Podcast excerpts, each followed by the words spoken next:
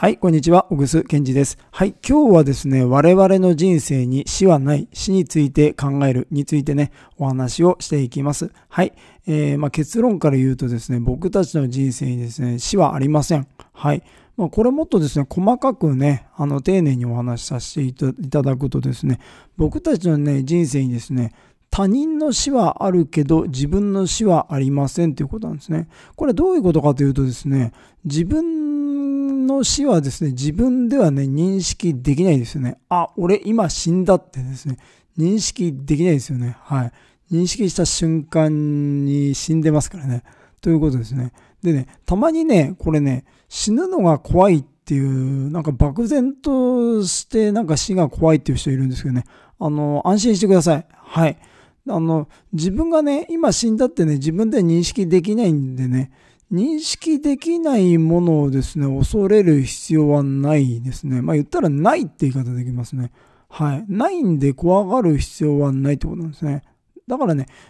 でもね、それでもね、こう死が怖いってなんだとね、人が死んでる、自分以外の人が死んだのを見たことがあるから、はい。まあ、それが頭の中に大脳皮質にですね、入っちゃってるとところだと思うんですね。じゃあ、そう言ってもね、小栗さんね、年取ったりとか、まあ、老化したりとかね、あの、不自由になったりとかですね、病気の痛みでですね、苦しんでとかですね、まあ、そういうふうに言われるかもしれないですけど、まあ、その通りなんですけど、はい。まあ、それはね、死とはね、別の話なんですね。はい。昔2500年前にね、仏教を作ったですね、釈迦っていう人がいてですね、人の苦しみはね、生で生きるって意味ですけどね、生老病死って言ってですね、生きるのと老いるのと病と死とね、この4つがあるって言いましたって、まあ、つまりね、これ別なんですよね。はい。そう。だから病気で苦しむのと死とかですね、まあ別ってことですね。はい。で、まあ、要はね、おそらくですね、多くの人はですね、他人がですね、自分以外の人が死んだのを見てですね、ああはなりたくないんだなっていうふうにね、思ってるんじゃないかなと思うんですね。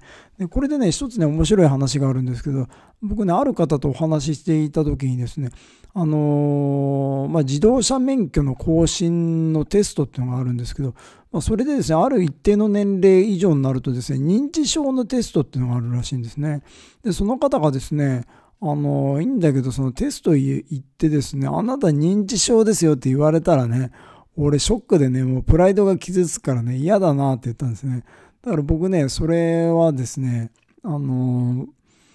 あの、あ大丈夫ですよって。なんでかっていうとですね、もし本当にですね、認知症になっていたらね、あの、認知症ですよって言われてて、言われてもですね、言われたこと自体認知できないんでね、大丈夫ですって言ったらですね、まあその方も笑ってましたけど、はい。で、まあ僕もごめんなさい、ちょっと笑っちゃいましたけど、あの、っていうふうにですね、まあ認知できない、死も認知できないし、認知症だっていうことも認知できないっていうことなんですね。だから自分の死っていうのは、ね、そういうことなんじゃないかなと思うんですね。で、ここからですね、次はね、じゃあ他人の死点についてね、はい、お話をさせていただくとですね、あの、これまあ僕の個人的なことなんですけど、今年ですね、2021年はですね、僕の知っている方がですね、3人亡くなったんですね。はい。で正直言うとですね、この方たちが亡くなったっていうのはね、なかなか僕の中ではですね、消えないですね。やっぱ毎日一日、毎日思っちゃいますね。で、これはね、何を思ってんだろうなってね、自分をこう観察するとですね、僕の場合はですけど、あの、悲しみとかじゃなくてですね、もっとね、あの彼らに対してですね、彼らが生きてる間にね、何かできたんじゃないかなっていうですね、なんか自分への問いかけっていうか疑問っていうか後悔っていうか残念、残念ってね、念が残ってるっていうね、まあよく言ったもんだなと思いますけどね。はい。で、まあ当然ね、僕もその方たちね、亡くなると思わなかったからね、まあ死は突然なんだろうけど、ほとんどね、まあ僕にとっても突然だったからね、その方たちがやっぱ死ぬって想定せず生きてきちゃったっていうことなんですよね。ってことをね、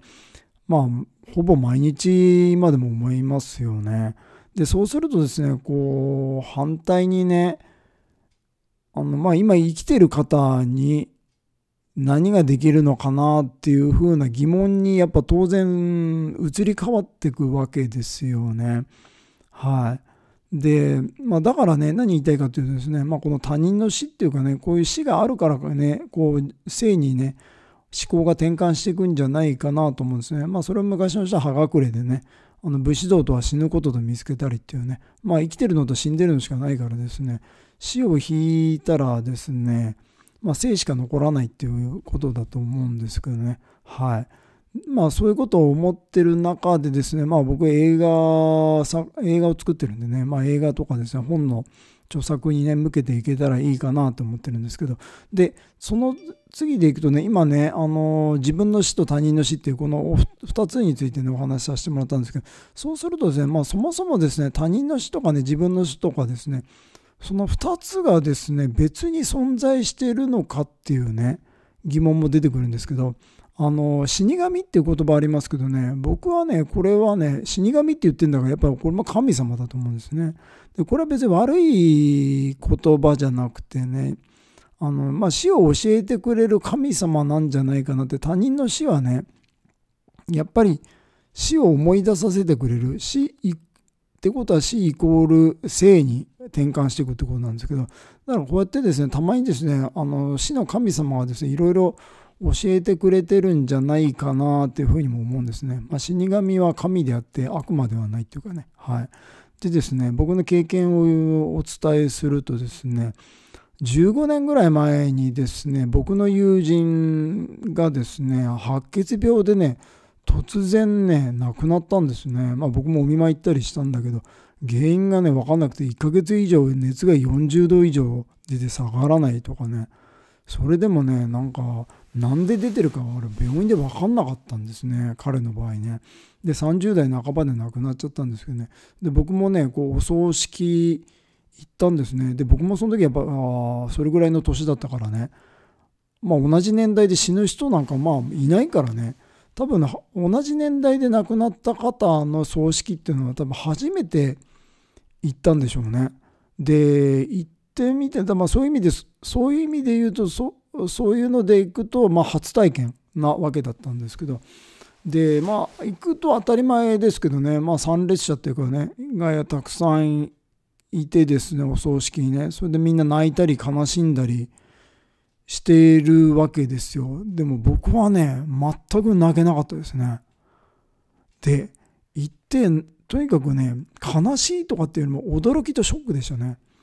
で彼は僕の友人ですけどね彼は僕だと思ったんですよね。これはもう僕自身が死んだ。僕自身の葬式っていうふうにですね、これはね、全くもって人事ではないってね、僕は感じたんですね。うん。で、だからね、人事じゃないからね、僕の葬式だからね、全く泣けないっていうか悲しくないですよね。はい。うまく言え言えてるかちょっとわからないですけど、だからね、本当にね葬式行って泣いてる人いたけどとにかく僕は本当に自分が死んじゃったっていうかうまく言えないけど驚きとショックでですねこれはとにかく自分ごとだなと。死んだのは自分だと。そして自分も死ぬんだと。いうことに本当に驚きとショックでですねだから本当に悲しくもなければ全く泣けないということでもうこれはね一体何をしたらいいか分かんないけども何とかしないといけないなっていうね驚きとショックで帰ってきましたけどはい。だからもう本当に自分の葬式にね自分が幽霊となってね自分が参加してるみたいな、ね、そんな気持ちですね。まあこのことをねたまに思い出すんですけどというふうにですねまああの自分の死とじあ自分の死とね他人の死っていうね2つが存在しているのかとかねはい、死ってそもそも存在しているのかっていうねお話をさせていただきました。はい。ということでですね、まあ、こういったお話もですね、メンタルジムザ・チェンジ理論というのがですね、あってですね、まあ、このチェンジ理論に基づいてですね、はい、理論ではなくてですね、まあ、実際の話に応じた話を今日もさせていただきました。はい。またぜひね、メンタルジムザ・チェンジのね、ホームページにですね、書籍とかね、オンライン講座とかですね、はい、あのー、まあ、Amazon ビデオで見れるものとかいっぱい出てますんでね。はい、あとカウンセリングも受け付けてますんでね、ぜひね、そちらの方を覗いていただけたらと思います。はい、それではね、最後まで聞いていただきありがとうございました。ではまた、はい、お会いしましょう。さよなら。